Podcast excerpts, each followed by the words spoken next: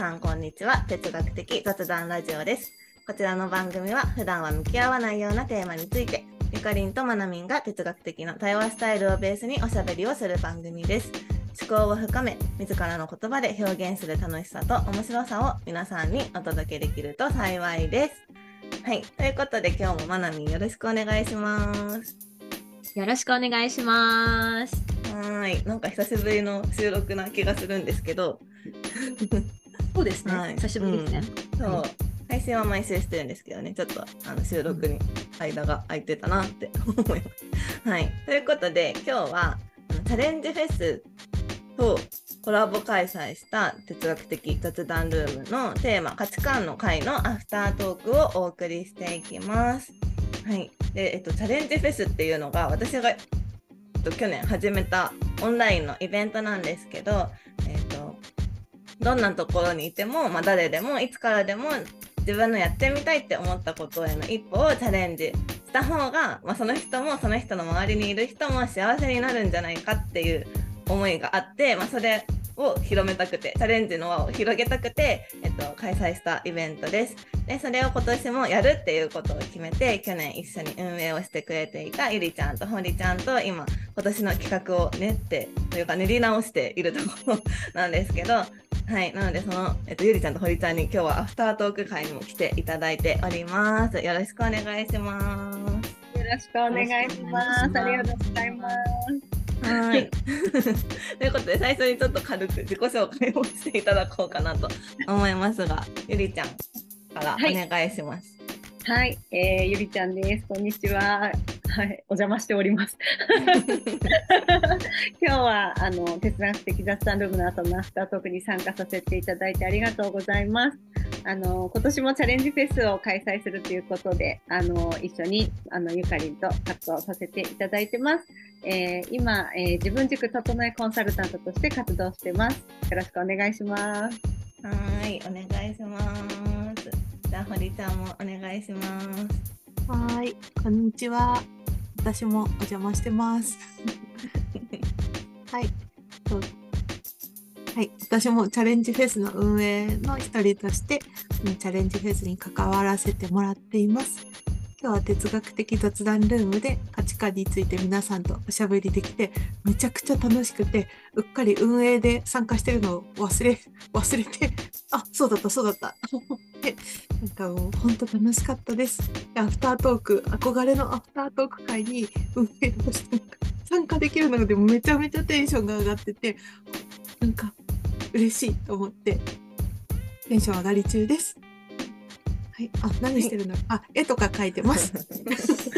絵とか描いてます。可愛いい自己紹介。すごいミニマムなね。とか書いてます。確かにお願いします。はい、よろしくお願いします。ありがとうございます。ということで今日は、はい、アフタートークを4人でお送りしていこうと思います。はい、今回ねテーマ価値観っていうテーマであの哲学的雑談をしたんですけどなんかすごいなんかいろんな角度からの問いが出てたなっていうのがなんか印象としてありました。うんうん。なんか またね無人島の話とかね。無人島にいても価値観はあるのかとか、まあ、なんかいつの時代から価値観っていう言葉はあるのかとかその価値観っていう言葉はどの言語にもあるのかとか、はなそもそも何なんだっていう話とかね。なんか価値観の「観」っていう言葉のせいでなんかこうもやっとしてるんじゃないとかなんかいろんな本当に問いが出てきていたんですけれどもなんか印象に残ってるところってありますか？まなみどうですか？なんか私は相田光夫は日本だから刺さったみたいなところとかはすごい面白かったなと思って聞いていて。うん、その結局まあその無人島っていうところから派生したんだけど無人島って基本まあ何をやってもいいし誰にも干渉されないからこそ価値観必要ない説っていう とかちょっと浮上したじゃないですか。うんうん、でその派生でなんかじゃ海外に、まあ、ゆかりもそうだし今日来てくれてる堀ちゃんとかも海外で、まあ、海外で価値観って聞かれるかなみたいな話になった時に確かに私のの周りではっていうところはありますけどなんか意見は聞かれるんだけどあなたの価値観はなんてもう到底聞かれないもう価値観バラバラなのが当たり前すぎるし、っていうところであなんかだから相田光夫って あのああいう言葉って多分日本人だからこそその人それぞれ感とか。なんて言うんでしょうあのあなたの価値観リスペクト系があの刺さったっていうのはそういうところなんだなっていうのが私個人的にはなんか めっちゃ面白かったなと思いました。はいここ一番盛り上がりましたよね。確かに。そういう日本人のさトイレ、ね、日本人のトイレにめっちゃ間密度率高いじゃないですか。カレンダー。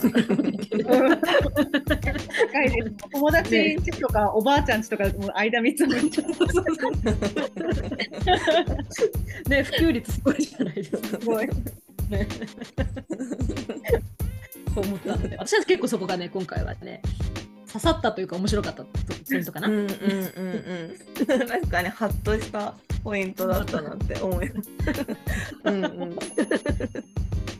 ね。うん。え、ゆりちゃんはどうですか？私もその間三つのところがめちゃくちゃ面白かったとこと、あとやっぱり最後のハーフトゥーとウォンツーのところかなって思ってて、うん、あの日本のこう最近だとブラック拘束とかって結構ニュースでも取り上げられてて髪の毛とかもなんとかのゴム黒いゴムじゃなきゃダメだとか前髪もここの長さじゃなきゃダメだとかその規則とかそういうのがやっぱり多い中でそこで怒られないようにとかそれをこう規則を破らないようにっていう感じでこう日本だとこう成長してきて自分のこう色を出さない。制服とかも多分そうだと思うんですけどこういうのでだんだんこう自分の色をこう出さないようにしてきてるのがこう価値観として逆にこうなってきてるのかな日本人は。だからこう相田光雄がそういう風になったっていうのもそうだし。っていうのにやっぱこうつながってきてるのかなっていう風に感じました。うんうんうんうん。でこの価値観っていう一言で言ってもなんかこうハフトゥーでやんなければならないこうでなければならないっていう価値観と私はこうウォントゥーの私はこうしたいとかこれを大切にしたいみたいななんか2種類話の中にありますねっていうのをおっしゃってくれた方がいてなんかそこ私もすごい 確かにって思ってなんかその2つに分けるっていう発想はすごい分かりやすいしこのハフトゥーが蓄積されてるというかなんかで自分の価値観に外から最初は入ってきたんだけど結果自分の価値観になってるなっていうのを思いました。うんのりちゃんはどうですか？なんか印象に残ってること。はい、私は、私はその、相田光雄の対するところ、対するところ、アメリカンジョークが私にはわからない、刺さらない、英語を日本語で説明されてもわからない、何が面白いんだろうって思って、あ、私が英語できないからだな。で、こう娘たちのジョークを笑ってあげれない自分をちょっと、ちょっとジャッジしてみたり、なんかこう、英語学ばなきゃってそのたんびに思ったりしてたけどいやそもそもなんか相田光雄が刺さる日本人とアメリカンジョークが面白いと思うアメリカ人のそのそなんか育ってきた環境とかで構築された価値観が違うんだからなんか私は無理無理にこうアメリカンジョークを理解して面白いと思えるようにならなくてもいっかみたいなところからつながってなんかこう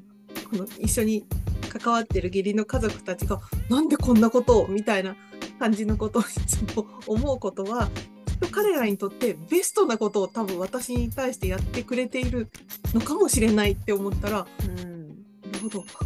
私の価値観とそっちの価値観がずれてて私のベストとあっちのベストがずれてるからこうなんかこうなってるのかなとかいろんなことを思って面白かったです。相田光雄 vs アメリカンジョークみたいな勝手に勝手に。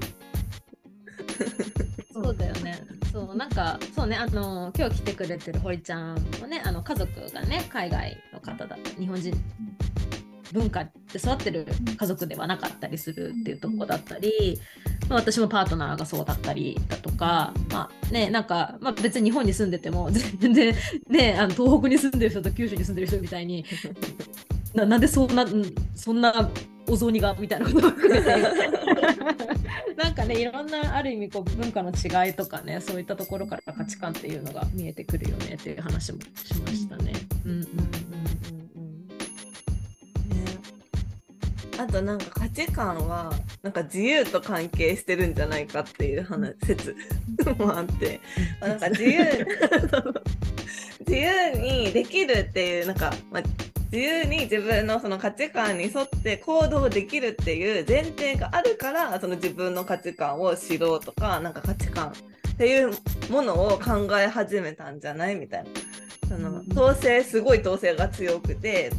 もうこれしかできないみたいな。その自由が全くないみたいな状況だったらその自分の価値観なんて考えても意味ないっていうか必要ないからなんかそんな概念生まれなさそうだよねっていう話がねあの最初に出てそうでも完全に自由だったら逆にそれもなんか価値観っていうのはないかもみたいな。みんなそれぞれみたいなそのだったらみんななんか今楽しくて OK みたいな。なんかそれだったら全然あの価値観っていう話にならないから。なんかある程度自由だけどなんか不自由さを感じてるからこそなんかこの日本人たちは価値観について考えてるんじゃないかみたいな 話になってすごいなんか確かにそうかもみたいな。思いましたね。ね、その私の思い分かってみたいな。私はこういうふうに考えてるから気づいてっていう根底っていうか根本的な思いがあるから私の価値観はってきっとなるんですよね。そうだよね。なんかその、まあ、話の流れになるのかちょっとあれだけど、うんうん、結局じゃあ価値観ってどこからスタートしてるんだろうみたいな話になったその、ね、中で、まあ、思春期のイヤイヤもうこれもやだあれもやだみたいなところが実はなんかこう積み重なって実はその中からあだからこれは好きそのね反対の好きが見えてきたりだとかってなってそれがこう大人になるとかね経験が増えてくると譲れないもの大切なものよりクリアな好き嫌いみたいなのが明確になって価値観っていうのになってるんじゃないかみたいな話とかにもなったかなと。うんうんうん、いうふうに思いますね。だからちっちゃい時は価値観ね、子供に価値観とか聞かない理由っていうのは、まあ、そういったとこなのかもしれないし、ね、なんかゆかりが感想で言ってくれた気がするけど子供の嫌に嫌にも何か種がねあるのかもね、みたいなリスペクトしたいねみたいな話とかも出てたかなって思います。そうですね本当。そうそう。なんかその学校で教室に入れない子の話っていうのが、まあ、なんか例として上がっててまあ、みんな教室にいないといけないその授業の時間とかにでもなんか外に走って出てっちゃうとかなんかそういうこう、学校ではなんとか教室に入れようっていう風に、まあ、なんか先生たちは動くけど実はその子は自分の価値観を大切にできてるんじゃないかっていう話があって確かにそうだなって思って。なんだろうなんかそう。でなんか教室にいても教室にいたいからいる子もいれば別になんかその自分は本当は違う価値観を持ってるけど、まあ、なんかそれを抑えている子ハフトゥーでいる子もいるしウォントゥーでいる子もいるしっていうのがなんかあるんだなみたいなのをすごい思って。そうなんか当たり前といえば当たり前なんですけど。なんかこう見えてるものだけじゃ価値観は測れないのかもみたいなことも思います。うん。そうだね。なんかそれがさほら言語化が上手な人もいる。じゃん。私の強みはこれですみたいな感じで私の価値私はこういうこと大切にしてるのみたいな人とかアピールが上手な人とか、うんうん、まあ、出ちゃう人とかいるけど多 分きっとみんなそれを意識してるか無意識とかいろいろあると思うけどきっと自分の中にも have to も含め want to も含め多分大切にしていることっていうのが眠ってるんだなっていうのがすごく今回分かった。だからなんかその言語化されてるものだけをなんかリスペクトしていくみたいなのだとすごく大変だなと思うからこの人にも何かあるんだなと思って、うん、なんかコミュニケーション取るとか関係性を築くっていうのはすごい大事だなって改めて思ったな。うんそうですね。だからなんかそうやって自分の中でもきっとそうなんですよね。その他人に対してもなんか言語化されてない価値観があるんだろうなっていうのはあるけど、なんか自分でも自分でまだ認識できてないとか、こう言語化できてない価値観がきっとあるんだろうなって思います。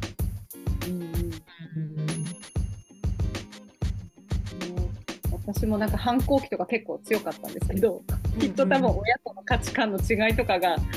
そういうところに出てたのかなと思って。うんうんうんうんこうこういうふうにこう考えてこう言われることとかもえ私は違うと思うって思ったから多分イライラその時はしたんだと思うんですけどうんうん。子供だからその時はやっぱり分かんなくて。まあなんかもうほぼほぼ言われてること全部に反抗するみたいな感じだったんです うんわかります。でもきっと私の中ではそこにきっと正義があったりとか自分の思い考えがきっとそこにはあったんだと思うんですけどそれをうん。まあ価値観っていう言葉ではなく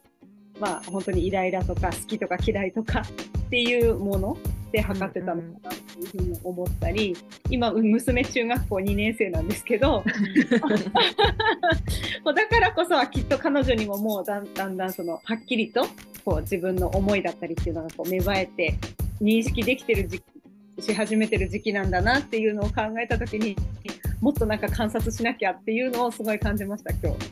うん言葉で表さないこう行動だったりとか表情だったりをもっと観察してあげたいなっていうふうに感じました。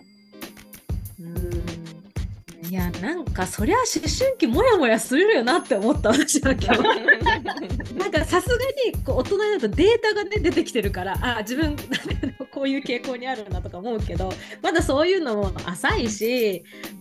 ねなんか価値観なんて言語化なんて多分もうほぼほぼみんな大人になっても難しいしうんうん。できてないことが多いっていう話だった気がするからねなんか思春期とかわけもわかんないけどなんか嫌なんだみたいな。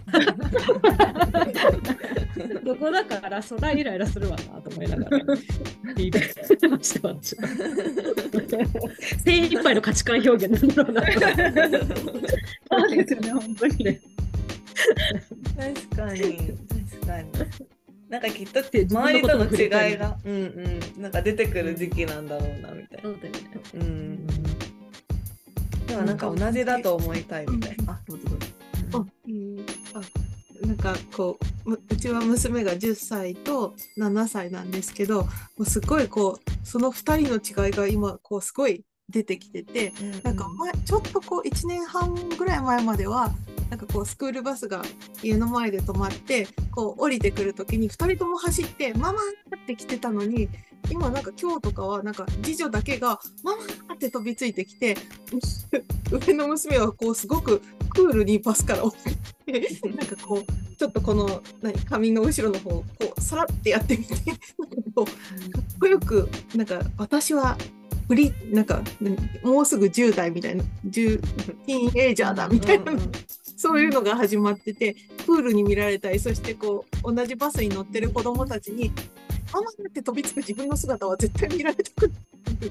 のが多分今出ててだからおなんか「行ってらっしゃい」ってする時も前はなんかこうほっぺとか頭にキスしてくれてハグしてくれて「はい行ってきます」みたいな感じだったけど「ママバス来たから もうしない。で もういいです。結構です」で次女は「行ってきます。チュッ」みたいなことをしてくれて「はい行ってらっしゃい」だからあと3年で次女もそういう時期が来たらもう誰もハグしてくれない。みたいななんか子供たちはだからそのサイクルが早いっていうかさなんかこう、ね、あれなんだろうね。うんなんかそれが子供の時期ってある意味なんていうのかな認められてるけど大人にだって大人って二十歳以上って仮定して8090ってなくなるとして70年あるわけじゃないですか。うんそれは価値観も変わるよねって感じなんだけどなんかちょっとちゃんと大人をしなきゃいけないみたいなのもああるからハフトゥーとかねなんか自分の価値観をはっきりしている体で動く自分もいるしうん世間体みたいなところとかも、まあ、気にしして生きていく、ね、賢さというかもう身につけるんだなと思ってでもちっちゃい時はね、そういう嫌だっていうのが精一杯の価値観表明だから、ストレートにそういうのが出せるんだろうなと思って今。確かにいやいやできないなって思いますもんね大人だと。ねえ、お社会とか言ってね、嫌ですとか言えない。やだやだ。どうしたってなりますもん。ね。しかもなんかそれこそそのね大人だからっていう気持ちで何十年も生きてそのハーフトゥーみたいな価値観を元に行動をしてってなんか今まで何十年もこれでやってきたんだからっていうのもプラスされてなんかもう捨てれないみたいな風になりそう嫌だとも気づきたくないみたいな。私はこれで生きているみたいな感じになる。なんかあれだよね。価値観超えだよね。なんで価値観超えっていうかなんていうなんかさプライドっていうかさ。今 日出てたじゃん、うんうん。プライドあ出てましたねうんうん本当に大切にしたいことっていうかもうなんかなんだろうね。意地？大切にしてると思い込みたいことみたいな。思い込みたいことだね、うん。そういうのもあるよねきっとね。うんうんうん。それも含めて価値観って言われるとそうなのかもしれないけどそうですね。なんか、そうですね。私はなんか逆にこのコロナ禍で結構不自由なことがたくさんあったりとか、世の中的にも結構何々しなければいけないみたいなこととかもあったけど、逆に私はコロナ禍がなければ、こういう価値観とか自分の大切なものとかって気づくことがなんかできなかった。ただなんか会社員としてきっとあのまま生きてたなっていう感じがあって、確かに世の中的にすごい不自由な時期はあったけど、私はなんかあの不自由な時間があったからこそ自分のそれこそ価値観だったりとか大切にしたいものっていうのを考える時間ができて大人になってそういう時間ができたっていうことは私にとってはなんか結構大きかったなっていうふうに感じてるんですよね。だからこう世の中の流れとかでも自分の価値観が変わったりとか自分のこう思いだったり大人になったからこそこう見える感じるものっていうのがあってそこからこう気づくこともなんかあったりするのかなっていうふうに考えるとまたなんか新たな価値観って芽生えたりとか気づきとかってうん。これからまたいろんな出会いがあるのかなって思うとまたそれも楽しみだったり。なんか、うん。うん。うん。そうだよね。なんか、 have to と want to を意外と行き来するっていうの大大事っていうか、まあなんかそういう、なんなんか、まあ want to だけで生きていけたらそれはいいけど、やっぱり生きてると have to ってあるもんな気もしてて、大なり小なり。うんうんうんでもそれを、なんかある意味活用して、 have to してんなと思いながら want to を見ていくみたいな感じで、なんか行き来すれば全然悪いことでもないのかなとも思ったりするし、うんウォントゥーと思ってたものがハフトゥーにね変わることなんてあるわけだしうん。なんかそれでいいんだろうなその時代的にもそうだしうんうん自分の中のバイオリズム的にもそうだしうんなんかただちゃんとこうチューニングしていけばいいしねアップデートしていいものが価値観なんだろうなと今ゆゆりちゃんの話を聞いててうんうんうん。思ったりした？うんなんかハフトゥーって結構なんかこう今日の話からすると自分のいる環境とか,、まあ、なんか自分の周りにいる人とかの価値観がなんか染みてくるみたいな 自分に。でなんかうん結果なんかやらなければみたいな気持ちでなんか自分の価値観になってくとするとっていうのがハフトゥーの価値観だとしたらなんか自分の want to と似てる have to のなんか環境に行けばなんか結構幸せに暮らせそうだなって思ったんですよ。ね。でもさいずれにしろさ認識しないと難しいよね。あ自分の価値観をですか？まあハフトゥーなりウォントゥーなりさ。うんうんうんそれはそうですね。そうそうそう、ね。そうそう。それはそう。うんだからクリアにするっていうよりなんか自分には何が眠ってんのかなとかなんかそれこそ思春期の嫌々の元なんだったんだろうとか なんかその辺を自己探求していくとちょっとなんか面白いというかね。うん。その辺のチューニングがしやすくなるよっていうのがある意味自分探しみたいなとこだったりとか自己探求と呼ばれるものなのかもしれないなって今ゆかりの話うんうん確か思いにました。うんうんうん。えでも今でもいやいやありますよねえめっちゃあるよ私。ね大人でもありますよね はい、カチンみたいなこと結構ありますね。表に出さないんだけどさ、なんか大人になったからっていう。なんかそういうところから、うんうん、わかる気がする。うんうん、どうぞ。あの私なんか家族ネタばっかりだけど なんかそのみんなの話聞きながらあ私の義理の妹たちはめっちゃこう自分の価値観をしっかり持ってるなっていうのを今思って特に2番目の義理の妹はなんか なんか一時私あ私このこの子私のこと嫌いなのかなと思ってなんか挨拶おおはようとか言ってもなんか英語で言っても帰ってこないし素通りされるから嫌いなのかなって思ってある日「えなんか怒ってんの?」って聞いたら「怒ってないよ」みたいな「えなんで答えないの?」みたいな聞いたら「私は挨拶するのが嫌いなんだ」みたいな。そして「ありがとう」も嫌いなんだ。だから言わないでほしいって言われて別にあなたに怒ってないし 本当に何何も思ってないけどなんかただ言わないでって言われてあそうなんだと思ってなんかこうだけどなんか私はこうなんかありなんかありがとうって言いたい時にありがとうって言い言いたい何かこう表現したい感謝をいう気持ちがあってだから彼女がわからないなんか中例えば中国語で「シェイシェイ」とか言ってみて「え？みたいなとかなんかニヤってして通り過ぎていったり「あじゃあ今日はポルトガル語です」オフリガーダ」みたいなこと言ってみたら私の子が。みたいなでもなんか私とその子のコミュニケーションがその英語でも日本語でもない彼女が全然わからないありがとうを使うことによってなんか彼女の価値観も守られ私が感謝を伝えたいっていうなんか自分のこの気持ちも守られ結構それうまくいってるなっていうのを思って彼女の自己主張そう自己主張後の「ありがとう」を言わないで挨拶もしないでっていう主張がすごくなんかうまい具合にこう マッチしていい感じだなと思ってなるほどと思思いました。でもさ、なんかそれでさ、その話出てたよね。なんかさ、価値観がうん。あった方がいいのかどうなのかみたいなさ、うんうんうんうんありましたありました。なんかどれぐらい価値観が同じだったら心地いいのかとか。そうそうそうそうそうそうそうそう。うんうんだからなんか合う合わないというもちろん評価基準というか判断基準はあるけどお互いのなんかいい感じの ポイントっていうかを見出す力も必要だね多分ね。うーん、そうですね、そうですね。価値観違うから無理。価値観同じだから大丈夫とかそういうことではないです。ない。うん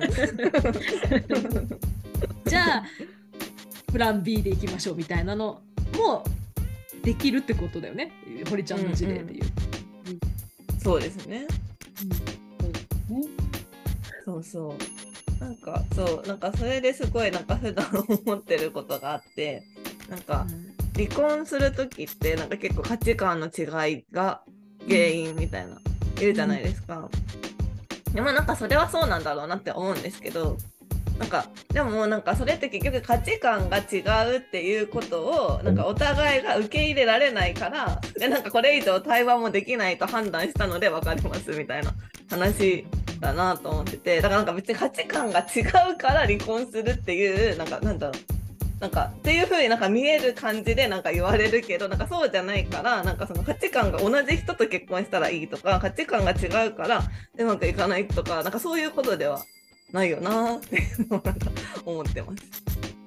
そうだよね価値観だって今日の話だと変形できるっぽい。そうそうだって変わるし絶対結婚した当初となんか10年後20年後とかなんかお互い価値観絶対変わるし。ねだから価値観にも濃淡があるんだよね多分さ。うんうんうん別別にこの緩めていい価値観ゾーンと、うんいや本当にここ変えれないですゾーンのそこのゾーンに入った時にザ価値観の違いっていう理由 になるんじゃないですか。そのうんバンドの解散とかもそうじゃん。なんかまあまあいいけどいいけどいいやみたいなさここのゾーンはダメなんですにお互いが入った時にそれは譲ってねっていう。うんうんそうですね確かに。どっちも譲れないところで揉めで、まさかどっちも譲らないし折衷案も出ないってこと。うん。折衷したくないみたいなさ。うん、ね。確かに。じゃないですか、そりゃ、ね、生きてたら。うん、私は私で生きていきますから。そうそうそう。別にそれ悪いことじゃないしさ。うん。うん。うんた だそれが ななんかさ別にその夫婦関係じゃなくても他の人間関係でもまあ元からクリアになってればよくあるじゃん。大家さんと、ね、テナント住んでる人とかもそうだけど、えこのつもりだったのにとかそういう揉め方とかも海外で結構あるんだけど、なんかその最初から分かってれば全然揉めなかったけどみたいなさ。うんうんうん。やっぱでもそれが一緒にまあこう近くね距離が近くなってくるとそれがはっきりしてくるっていうある意味ものでもあるじゃないですか。だからまあそれは仕方ないのかなと思ったり。でもできる限り事前にクリアにしていると 安いよねっていう。気がするわ。難しいんですけどね。します。二人どうですか？何か他に感じたこととか気になった問いでもいいし。ありますか？もうこのアフタートークでなんか結構いろいろ逆にまたさらにクリアになってきたって感じ。ありますね。本当に。うん。私あのゆりちゃんが言ってた山形ではサラミ大事自分の中にサラミを入れる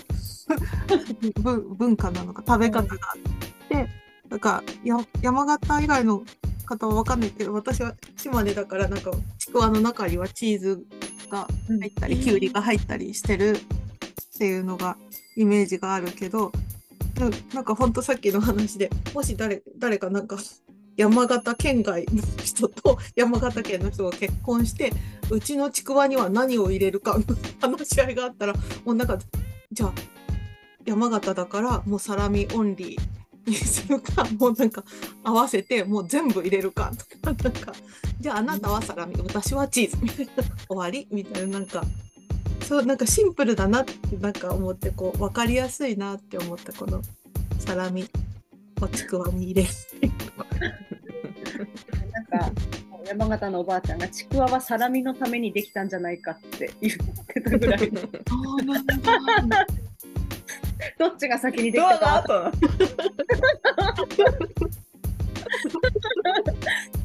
しかもなんかそのサラミが精肉が売ってる場所にサラミのコーナーがあってそれにもおつまみコーナーじゃないんだっていうのにもすごいびっくりして。えそのぐらいこう量が多いですよね。ううん。ん、ね本当鹿に児島でもほら、うんうん、鹿児島でもあの地鶏の刺身とか生で食べえー。の刺身があるんですけどそういうのもやっぱり県外から来るとびっくりされたりするけどでそれも知らなかったしえないの？みたいなこととかもあるしなんか意外とそのぶ文化みたいな自分の周りの環境で、ね、そういうふうに当たり前と思ってることもやっぱりたくさんあるんだろうな、まだまだありそう。うんうんうんうんでもなんかそう今日の話でもちょっと出てたと思うんですけどなんか価値観自分と違う価値観に出会ったりとか,、まあ、なんか自分じゃない人がいるからこそなんかこう自分の価値観に気づけるみたいなのがあるからなんかそれこそ本当なんか世界中のなんかいろんな文化圏の人と 関わったらなんか自分の価値観が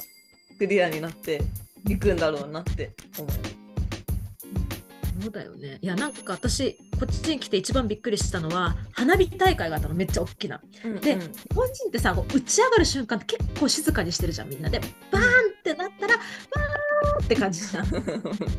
こっちって、もうなんかもう、ボンボン音楽鳴らしてみんなで、もうずっと、えーってやってて、なんかそう、趣があるみたいな、風情があるみたいなことがないくって、私びっくりしちゃって、うるさいと思って。なんかだから日本って素敵ってすごく思った経験が1年目の時に。だからやっぱりいやいろんな人と絡んだりなんかするのは意外と大事っていううんうんううんんうんのはすごい思いました。線香花火とかもね、日本人だからこそ我慢できるんでしょうね。1秒も持たないですよね、多分。火つけれないと思うよ。つけれないです盛り上がりすぎて捨てられちゃうかもね、線香花火に。なんだこれってなるかもしれない。ね、そういうのとかもあるから、まあ面白く楽しく、まあ人の違いもそうだけど、なんか価値観見つける旅というか、人生かけて、ああ、なるほどっていうのに出会っていけたらいいのかなっていう気がする。うんうんうん、そうですね。なんかクリアにせねばとかいう世界観でもないなと思ってう。んうんうんうん。すごいします。確かに。確かに。だって別になんか多分自分の価値観と合う人と一緒にいたらそれこそ別になんか自分の価値観にあんまり気づいてないかもしれないけどでも別に幸せだと思うんですよね。なんかえだからなんかそういう人たちがわざわざクリアにする必要も本当ないなって思うのでそうだね。なんか、うん、価値観をクリアにしたから何かうまくいくとかなんか幸せになれるとかそういうものでもないんだろうなって思います。うんうん。ね、なんかクリアにした方がいいかもなーっていうのが出てきたりとかね、したタイミングとか。でクリアにしなんかねすればいいのかもしれないし、うんうん。自分に大切にしてるものとかも全然ないみたいなね。なんかねそんなに見つけたくないとかっていう人もいると思うし、うん。なんか全然それはそれである意味価値観だなと思ったりするし ねうんうんそうでね今日私のね私のっていうかねゆかりんが選んでくれたあの著名人の価値観に関するツイートがねめっちゃ面白いなと思ったのでちょっと紹介しようかなというふうに思います。今日選んでくれたのはなんとエルビス・プレスリーをね あのまさかのゆかりんがあの送ってきてくれて面白いなと思ってでもめっちゃいいこと言ってじゃあちょっとシェアしますね。エルビス・プレスリーこんなこと言っています。価値観とは指紋に似ている。誰一人として同じ価値観を持った人はいないが人は行動の隅々に自分の価値観の爪痕を残す。っていうふうにね言っているのでまあ皆さんも周りの人そして自分の行動の隅々を。チェックしてみてください。旦那さんとか子供とかね。同僚とか。残さない 大事ね、うんなんか新しい発見があるかもしれないですね。うんうんうんうんはいそう指紋と一緒って面白いなってなんか一緒価値観似てるなって思っても実はなんか別に全部一緒なわけじゃないし違うとこあるのが当たり前だよねってすごい思ってだから子供とかもなんか自分から出てきてはいるけどなんか全然違う価値観で生きてんだなみたいなのがちょっとなんか忘れないようにしたいなって思います。かね、同じ日本人とかさ同じ人間として見るとなんか価値観が違うってなるけどうんうん。やっぱたまになんか自分のパートナーとかも火星人と付き合ってるみたいな。なんかさ火星人とさ合わなかったらさって思ったあのそれ合わないよなってなるじゃないですか。あまあしょうがない火星人だし。そうそうそうだって火星人だもんって思うとなんか なんかそう変な話だけど地球人と思うとなんかイラッとするんだけどみたいな。同じ日本人と思うとイラッとするけどみたいな。火星人と思うとあまあまあまあってなるのね私はね。それぐらいの。地球を飛び出してるんだ。そうそうそうそうそう。火星人だったらまあしゃあない。ぐらいでみんな生きていきましょう。